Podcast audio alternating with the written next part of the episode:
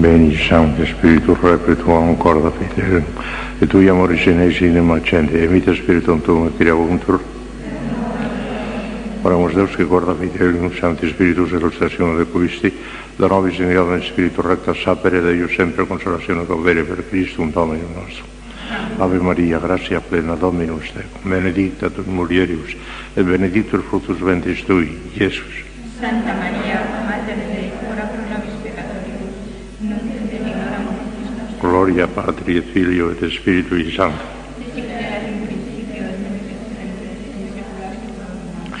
Reina del Santísimo Rosario, San José, Santo Padre Domingo.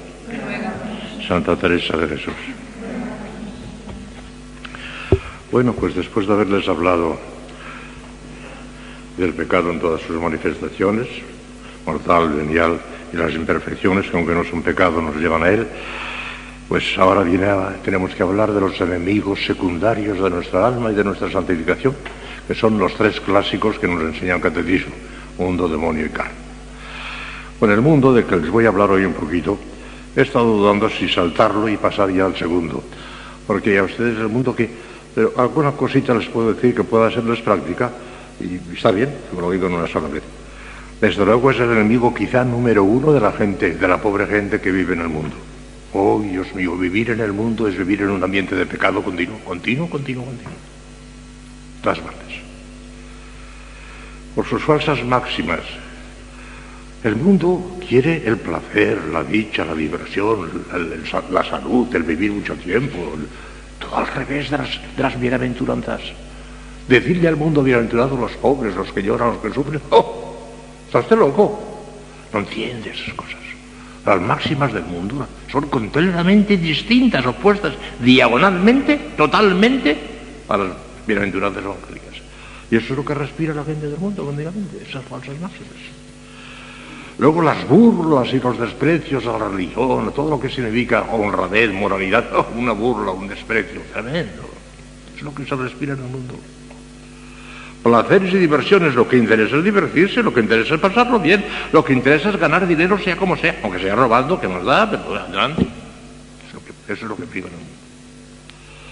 Escándalos y malos ejemplos, miren, casi continuos, hasta el punto de que apenas se puede salir a la calle, abrir un periódico, contemplar un escaparate, oír una conversación sin que aparezca en toda su crudeza una incitación al pecado en alguna de sus formas. Con razón decía San Juan, San Juan Evangelista, que el mundo está como sumergido en el mal y bajo el poder de Satanás. El mundo todo está bajo el maligno. Primera de Juan 5.19.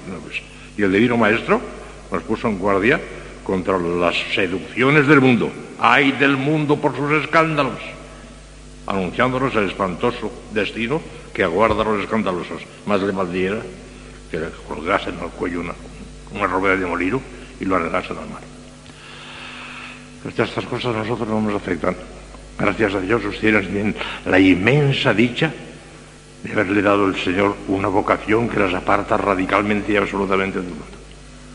Aquí es muy difícil que entre el humo de Satanás. Alguna vez se puede infiltrar y ahora hablaremos un poquito, pero es muy difícil. En el mundo, en cambio, lo único que hay es humo de Satanás, cada vez más. Terrible. Modo de combatirlo. Precisamente estoy llevándolos las gafas de lejos, me he dejado arriba las gafas cerca y no, no puedo ver lo que leo. Modo de combatir. El remedio más eficaz contra el mundo sería huir materialmente de él, lo que han hecho ustedes. Lo que ha hecho Dios en ustedes, mejor dicho.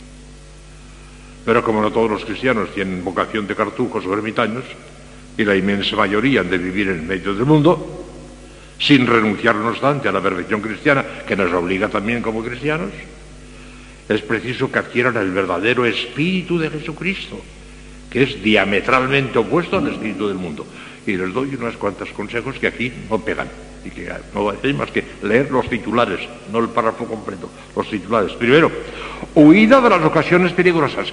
¿Cuántas ocasiones peligrosas mundanas tienen en la cláusula? Ninguna. Bendito sea Dios. Nunca se lo agradecerán bastante. Ocasiones peligrosas mundanas, ni una. Dentro de la clausura no. Hay alguna ocasión peligrosa por el mal ejemplo de unos a otros, podría ser. Pero en el sentido de malas ocasiones peligrosas que hay en el mundo, ni una. Nunca se lo agradecerán bastante Dios. El hecho de haberles dado vocación de clausura.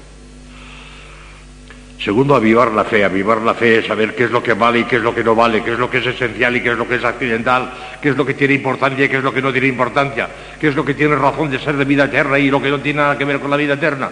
La gente no, medita, no medita en esas cosas, nada en absoluto, nada. La fe. Si cada vez hay menos fe en el mundo. Ya lo dijo nuestro Señor, cuando vuelva el Hijo del Hombre encontrará fe en la tierra. Está perdiendo a chorros la fe, es una cosa tremenda.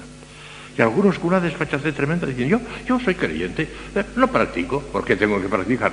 Creyente, no practicante, peor que si no fueras creyente. Tienen más responsabilidad todavía.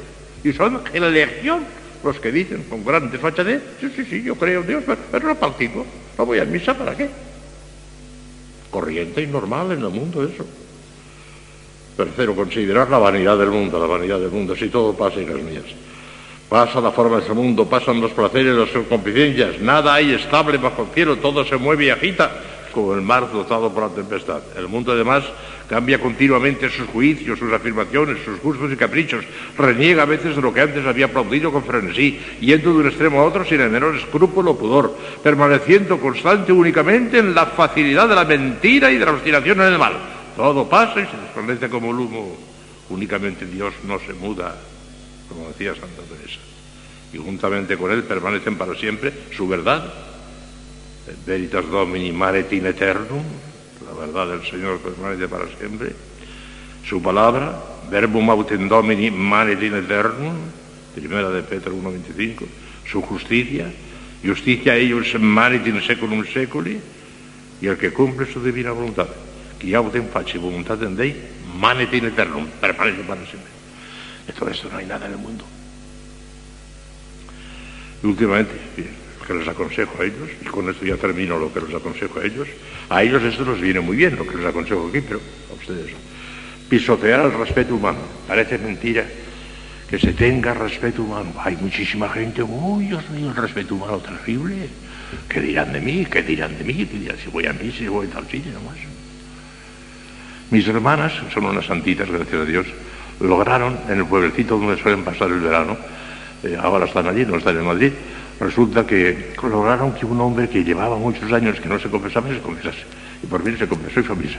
Bueno, pero en adelante sabe usted que tiene usted que llevar una vida cristiana y tiene usted que ir a misa todos los domingos. No, ahora todos los domingos, si no he ido nunca, ¿qué dirá la gente si me veía a misa todos los domingos ahora?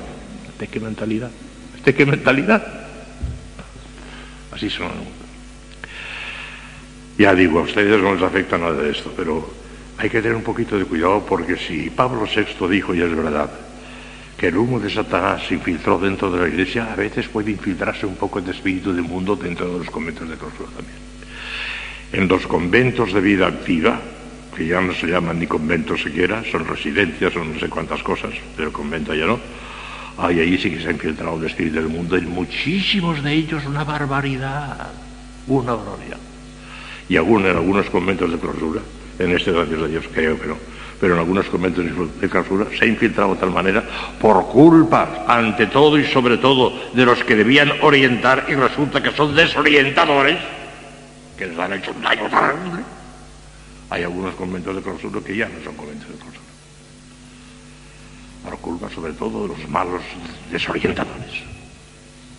Han sido suficientemente bobas las monjas para dejarse engañar y se han engañado. Y como es tan cómodo, la comodidad es muy cómoda. La comodidad es muy cómoda. Dejar las austeridades, dejar las cosas duras, eso es muy cómodo. Eso enseguida se acostumbra uno a eso. Tengan cuidado. No, dejen, no se dejen influir de nadie. Les voy a dar algunas precauciones, nada más que algunas precauciones que se pueden tener en cuenta. Yo no he preguntado nada a ninguna religiosa y no sé nada de lo que pasa en esta casa, pero imagino porque, porque sé cómo funciona, gracias a Dios. Me imagino que ustedes no tienen televisión. Claro que no, ¿verdad? Estaría bonito. Hay conventos que tienen televisión. Y no solamente la tienen, sino que hay monjas que pasan horas, horas enteras ante el televisor. Que están al tanto de la última película, del último partido de fútbol, que se saben de memoria todo lo que hacen los socialistas, los comunistas y los anarquistas, porque saben todo. Están al tanto de todo. Y viven de aquello. Una monja, una religiosa, porque en general no son monjas son religiosas. Y saben ustedes que la palabra monja canónicamente se aplica únicamente a las de clausura. Únicamente ustedes son monjas. Las otras, de vida activa, son religiosas. Canónicamente es la palabra que les corresponde, es religiosas. Monjas son ustedes nada más. Os ya digo, alguna monja puede ser todavía, y que si hay algún convento de clausura que tienen televisión. Pero en los conventos de vida activa, las religiosas, en casi todos, todos, en casi todos. Y además viven de la televisión y no quieren renunciar y adelante. Y miren ustedes, el enemigo número uno que hace más daño en el mundo a la gente mundana es la televisión. Oh, los socialistas de ahora han hecho un daño terrible por una razón muy sencilla. Antiguamente, antes del movimiento nacional, antes de la guerra, lo que, lo que hacían era quemar iglesias, quemaron miles de iglesias en España, mataban sacerdotes y monjas, seis mil y pico de sacerdotes, no sé cuántas monjas, pero muchísimas también, once obispos, pero después se convencieron que matando obispos y sacerdotes y quemando iglesias no se consigue nada, porque después se vuelven a construir las iglesias, vuelven a meter otras monjas y se acabó. Ahora tienen otra táctica muchísimo más satánica, muchísimo peor. Vamos a poner la escuela laica, la LOCSE, vamos a poner la escuela laica, que sea poco menos que imposible la, la, asignatura de religión. ¿Saben cómo lo han puesto? La asignatura de religión es voluntaria, sí, sí, hasta en las escuelas públicas, las del Estado, hay asignatura de religión, pero es voluntaria, de tal manera que a la hora de la religión, ya los obispos han dicho, bueno, a la hora de la religión que pongan otra asignatura obligatoria, en fin, que, elijan ellos, que sean voluntarias. No, no, a la hora de la religión, recreo. De manera que el niño puede escoger entre la clase de religión o el recreo. Elegirá el recreo, naturalmente, si son satánicos.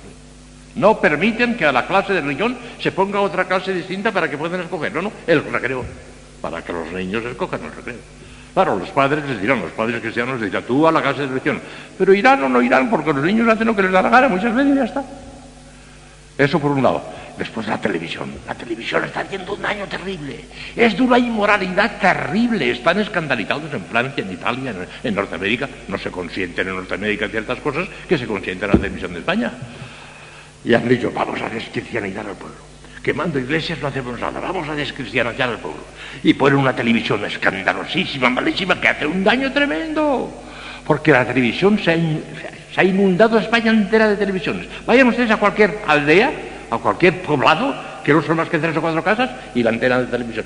Eso no falta. No comerán, pero la antena de televisión la tienen. Todo el mundo ve la televisión. Y hace un daño terribilísimo, terribilísimo la televisión. Y a muchas monjas las han desorientado. Monjas los religiosas las han desorientado por completo. ¿Qué espíritu de oración, de recogimiento, de austeridad se puede esperar una monja, de una monja, de una religiosa que ha estado varias horas mirando la televisión? Y habrá visto cosas horrorosas, porque es imposible abrir la televisión sin que se vean cosas horrorosas. Todos los días.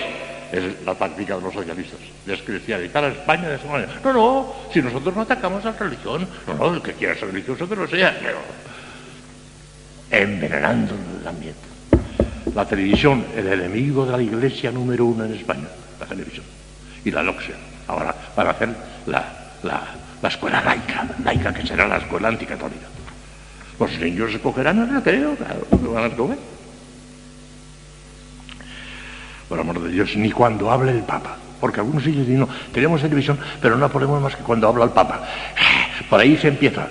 Cuando habla el Papa y después cuando, cuando no habla el Papa. No tengan nunca televisión. Si quieren regalarles los calle alguna televisión, digan, no, no, no, no, no, a nosotros no nos interesa, no. Yo no diré que, por ejemplo, la superior o los superiores que tengan, por ejemplo, un poco algún periódico, alguna cosa que oiga alguna radio para estar un poco al tanto de lo que pasa en el mundo, no me parece mal eso. Pero que cualquier monja esté al tanto de lo que pasa en el mundo por la radio, por la televisión, oh, o por la periódica. Una monja con su aparatito de radio en la celda no lo consientan de ninguna manera. No tiene por qué saber lo que pasa en el mundo, déjenlo. Ya digo, la superior es otra cosa. Puede que incluso deba estar un poco al tanto de lo que pasa en el mundo para no estar en babia, para que, puedan auditar también a ustedes. Pero además. El locutorio. En esta casa, gracias a Dios, funciona muy bien el locutorio. Ya sé que no aceptan a nadie. Cuidado con aceptar a gente que pueda desorientarles. Que han hundido muchos conventos, incluso de clausura, los malos consejeros. Hay que modernizarse, déjense ya de esas cosas antiguas. Hay que modernizarse. Ustedes digan con toda valentía, sobre todo los superiores, superiores los que no queremos modernizarnos, queremos ser antiguas, queremos seguir el espíritu de nuestro Padre, y sacó. Y en esta casa no se habla más que de Dios o con Dios, y sacó. Ahí tiene usted el cartel, en el locutorio. Hablaba de Dios o con Dios, como nuestro Padre Santo Domingo. Y si no quiere hablar de Dios o con Dios, hasta el favor de marcharse, que no nos interesa, no venga por aquí, no nos interesa. Ya está, así con toda energía, con toda valentía. Ahí podrían ustedes incurrir en el pecado del respeto humano. No atreverse a decirles eso. Atrévanse a decirles, no nos da la gana oír eso. Háganse el favor de marcharse. No venga más por aquí. Así. Con toda valentía. No se dejen influir. Podrían hacer muchísimo daño. O no hablar o hablar de ellos. Que en la casa de Teresa esta ciencia se profesa. Ya está. Y en la casa de Domingo lo mismo. Él no hablaba más que con Dios o de Dios. Aquí también nosotros. Aquí creo que el locutorio lo lleva bien, muy pocas visitas y las, las visitas las que hay controladas. Pero tengan cuidado incluso con la familia, ¿eh? Con la familia. Yo no sé si debería decir esto, pero hay que tener, ni, sé lo que pasa, porque no he preguntado nada ni me ha informado nadie nada. No sé lo que pasa en esta casa, pero sospecho que van las cosas bastante bien. Pero no sé lo que pasa porque no me ha informado nadie ni he preguntado a nadie nada, solo aseguro con toda sinceridad. Pero me imagino que a veces la familia, pues, demasiados días. Si están aquí una familia, el padre o la madre un hermano, lo que sean, si están nada más que un día o demás, pero si están tres o cuatro días y tienen que alojarse en Betania y demás, tiene muchísimos inconvenientes eso. Por de pronto, la pobre monja está pendiente de ellos a toda hora, por la mañana, por la tarde, aquellos días no vive en plan de monja porque no puede vivir, porque tiene que atenderlos. Después eh, traen ciertas molestias, incluso de otro tipo material también. Quién sabe si hasta, hasta rozando un poquito la pobreza también porque hay que obsequiarles, porque hay que algo. Yo me imagino, no sé, no sé nada, hablo por hablar, porque no sé nada, pero imagino que cuando venga la familia aquí, pues después cuando se marchen, sobre todo si es una familia que puede, pues les dejará una buena limosna para compensar un poco los gastos que haya hecho. Pero así todo, sí, es inconveniente, visitas muchas y muy, frecuentes de la familia, poquito, poquito, poquito. hay un punto relativo a la familia en que yo he cambiado de pensar porque ya recordarán, si, se recuerdan lo que dije algunos años, que a mí me parecía que el cuarto mandamiento de la ley de Dios, que nos obliga a honrar padre y madre, pues parece que empujaba que cuando se muere el padre o la madre, que las dejen salir y que vayan al entierro. He cambiado de pensar. Me ha hecho cambiar de pensar la Madre Orteca en este libro preciosísimo, el que más me gusta de los libros de la Madre Orteca, es sí a nuestros compromisos. Y ahí demuestra, o demuestra de una manera colosal, que no conviene que vayan al, entierro de los padres, no. Porque lejos de hacer bien, harán daño. Se harán daño ustedes mismos. Y harán daño a la familia también. Porque si fue una cosa dura el día en que ustedes se tuvieron que marchar de la familia, porque es una cosa dura, tener que dejar al padre y a la madre es una cosa dura, de las cosas duras que hemos tenido que hacer. Ah, pues ahora que quieren reproducirla otra vez ver allí precisamente el momento en que el corazón está sangrando porque acaba de morir un, ser querido. Y que a lo mejor allí más familia de la corriente, porque han ido muchos allí también, está la casa llena. Y encima la monja, la monja vestida de, eh, qué sé yo, que parece que trae la muerte, la monja parece que trae la muerte consigo. Y además ella misma se desorienta y después, al cabo de tres o cuatro días, otra, vez la separación. Aquella amargura de quererse separar, otra, otra vez a reproducirla. Tiene razón la madre de No, no conviene. Me parece que no salen, ¿verdad? Hacen bien. No les pese a rezar, a rezar, a rezar, a aplicarles sufragios, eso sí, pero no vayan, no vayan, dejen en paz. Que, que no solamente no harán bien, sino que harán daño. A ustedes, desde luego, un gran daño, porque se pondrán otra vez en contacto con la familia, porque volverá a reverdecer aquel amor que tenía la familia, porque se ponen en contacto con el mundo, quieran o no quieran, y porque después ya digo, y después el inconveniente de que otra vez la separación, otra vez a marcharse. ya, ya se acabó. Nuestro Señor Jesucristo, que parece que dice algunas cosas un poco exageradas y no son exageradas, sabiéndolas interpretar está muy bien, el que ame a su padre o a su madre más que a mí no es digno de mí. Entonces no podemos amar al padre y a la madre, claro que sí, pero ámale en la forma en que Cristo quiere que le ames, con todo tu corazón y con toda tu alma, pero rezando, sacrificándote por Él. Y nada más, ya está. El corazón, sobre todo el corazón, para Cristo, nada más que para Él. El padre y la madre, honrales con tu oración y con tu sacrificio, pero metiéndote allí precisamente y sobre todo interviniendo en los asuntos de la familia. A veces hay disgustos terribles entre hermanos, entre parientes y demás, y la, monja interviniendo allí, enemistándose con unos, enemistándose con otros. Cuidado con las cartas también. Con las cartas se puede hacer mucho bien, pero se puede hacer mucho daño también. Y pocas cartas, pocas cartas, Jeremías. Si fuesen cartas, por ejemplo, de dirección espiritual, ya saben el poco afecto que le tengo yo, el poco, la poca de palabra, vis a vis, todavía pase. Porque si hay algún malentendido, se corrige enseguida y se puede decir. Pero cuando por cartas se escribe alguna cosa que a lo mejor se ha interpretado mal, y es muy difícil inmediatamente deshacer aquel entuerto, pues se le puede hacer muchísimo daño. Yo, con la dirección epistolar, no, no dirijo absolutamente a nadie, a nadie. Me parece que ya les contesté que una vez me escribió una, la primera carta, dice, esta mañana, después de comulgar, nuestro Señor me ha dicho, me ha dicho que le escriba a usted. No, lo no le conozco a usted, no sé quién es, pero me ha dicho que le escriba a usted para que sea mi director espiritual. Contestación mía. Yo no solo contesto a las cartas, las suelo echar enseguida al centro. Es que ya lo puedo decir. Pues dígale a nuestro Señor que lo siento mucho, pero no tengo tiempo para ser su director espiritual. No tengo tiempo. Dígaselo a nuestro Señor de mi parte. De manera que en la primera carta, amenazándome ya con una, con una visión de nuestro Señor, mandándome una cosa, entonces aquí, ¿quién será el director? Sería ella la directora, no yo. Fuera. Dígale que no tengo tiempo, que lo siento muchísimo. Ya está que lo siento mucho, ya, no me volví a escribir, ya no me volví a escribir, claro, ¿cómo no vamos a escribir? Nuestro Señor por lo visto dijo, chico, como no quiere, pues, pues no insistas, ya no, ya, ya no me volví a escribir. Ah, cuidado con la dirección espiritual que se pierde mucho tiempo. A veces es útil.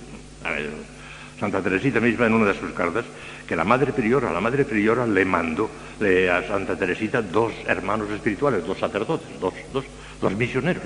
No tenía uno, sino dos. Y, en unas cartas que escribió maravillosas, pues habla de esto un poquito. A veces la monja, escribiendo cartas, cree que hace un gran apostolado y está perdiendo mucho tiempo. Santa Teresita.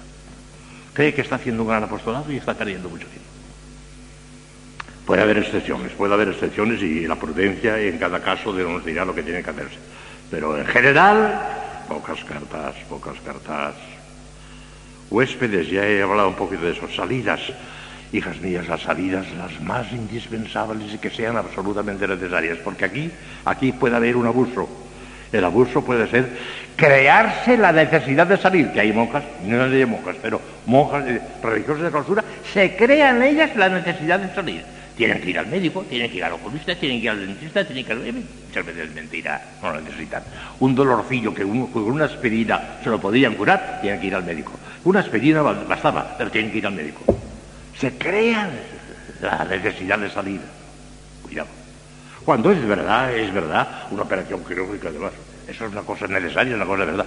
Cuando vengan las elecciones, a votar todas, eso sí, es necesario porque a veces del voto de las monjas depende que salga un candidato católico o no católico, a votar sí. Lo quiere el Papa, lo quieren los obispos, salgan siempre sin escrúpulo ninguno a votar. Y las que no estén escritas en el censo, escríbanse a votar todas. Eso es, eso es necesario. Pero cuando salgan a la calle por lo que sea, por el médico, por el dentista, para votar o por lo que sea, den un gran ejemplo, hijas mías, el ejemplo, el ejemplo.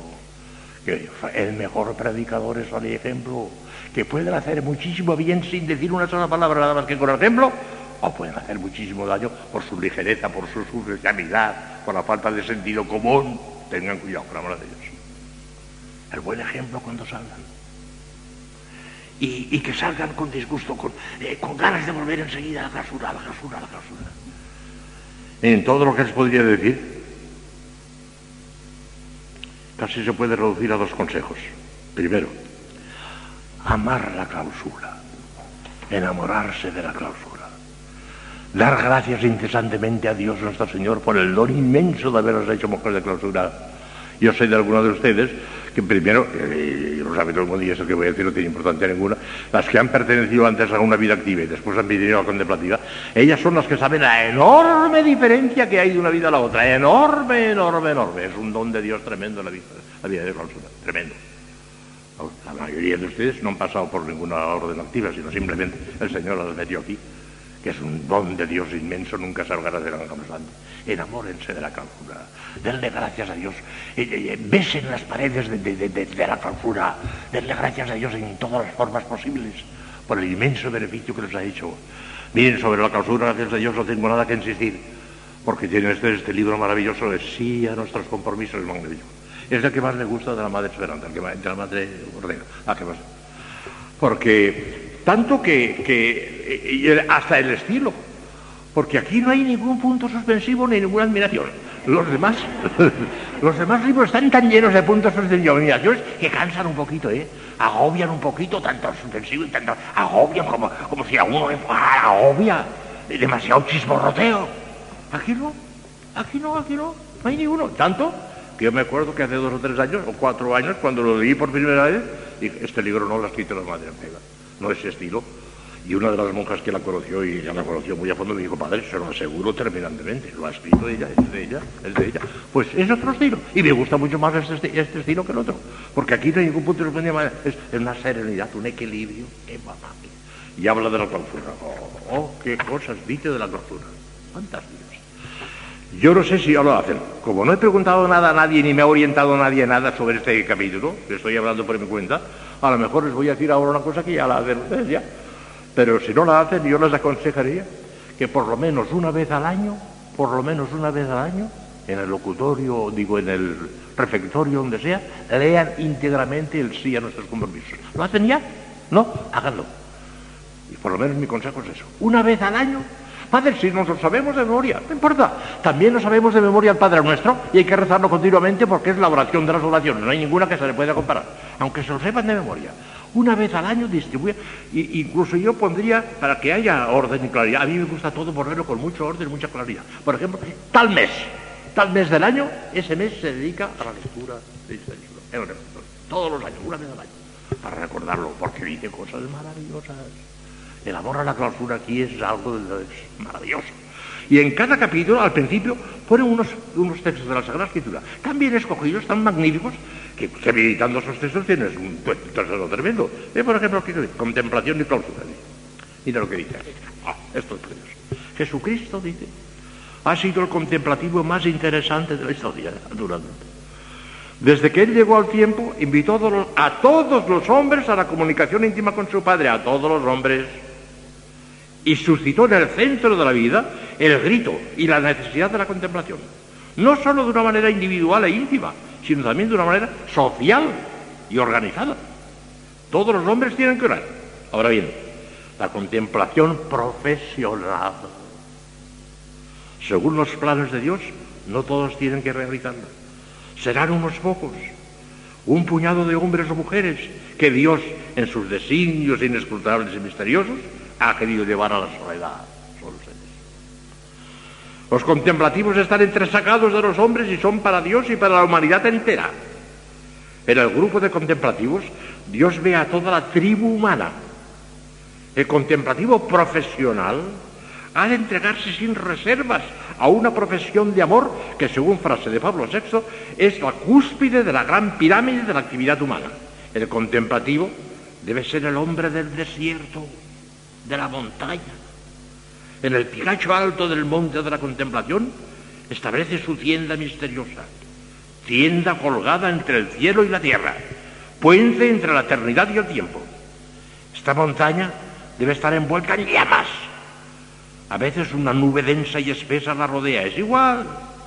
Lo interesante es que el contemplativo no se canse del clima de la montaña, del silencio de la montaña, de la paz de la montaña. El contemplativo en la montaña está marcando dirección de Dios. La montaña es una flecha indicadora. Por eso debe estar perfectamente delineada y clara. Pasando un árabe por un monasterio de clausura, sorprendió a la comunidad en oración. Enseguida preguntó, ¿qué hacen esas mujeres? La respuesta de un sacerdote católico que le acompañaba fue, estar ahí. Ellas demuestran con su presencia que el otro, el otro con mayúsculas, está también ahí y lucía rutilante la lamparilla del sagrario anunciando misterios. ¡Qué bonito! No es muy fácil estar ahí. Para ello hace falta una vocación concreta, vocación de clausura. La contemplación profesional exige la clausura. Pequeño desierto físico, como símbolo y realidad del gran desierto espiritual espacio grande que el alma necesita para dedicarse exclusivamente a su visión intemporal. Fíjense bien los adjetivos que va a meter. Para dedicarse exclusivamente a su visión intemporal, internacional, ecuménica, cósmica, más bien. Exacto Ustedes están influyendo en el mundo entero. Una influencia cósmica del cosmos entero. Se beneficia de un convento de. Debe beneficiar de un convento de si vive la doctrina si viven la soledad, si están perdidamente enamoradas de la soledad y de la clausura, si miran con horror el tener que salir alguna vez a la calle, con horror, la clausura. Me acuerdo de las monjitas de San Sebastián, pobrecitas, cuando tuvieron que salir a pedir porque se le había caído la casa y no tenía más remedio que salir todos los domingos a las iglesias a pedir. Pero, y salían con una pena tremenda y cuando volvían a la casa respiraban a gusto en la clausura. Y cuando por fin ya consiguieron el suficiente dinero para reparar lo que tenían que reparar, se encerraron definitivamente otra vez en la clausura y son felicísimas. San, Sebastián funciona muy bien también, por eso voy yo, si no, no iría. Son monjas de clausura, estupendo. Enamóranse de la clausura, vivan la clausura. Ah, ¿qué, qué, textito pone aquí de la Sagrada Escritura? Su cimiento está sobre los montes altos. El Altísimo es quien la sostiene. Salmo 87. Le hizo oír su voz y la introdujo en la nube. Qué bonito. Eclesiástico. Bendito sea Yahvé que ha otorgado su amor en, maravillosa ciudad fortificada. Estaré en la cima de la columna, teniendo en la mano el callado de Dios se alejó hacia un monte desnudo. Me puso sobre un monte alto, en cuya cima parecía que estaba edificada una ciudad. Por el exterior de la casa había un muro, un muro todo alrededor. Acomodaos en la peña, sé como la paloma cuando anida en las paredes de las almas. Yo estaré junto al muro, a ver qué me dice. Luchad hoy por vuestros hermanos, clamando a Dios en oración, en silencio, en soledad. Sobre su vestidura talar estaba todo el pueblo. Su Dios es un Dios del mundo. Qué bonito, qué bonito, qué precioso. Tenemos una ciudad fortificada, Isaías. Él ha puesto para protegernos muro y antemural.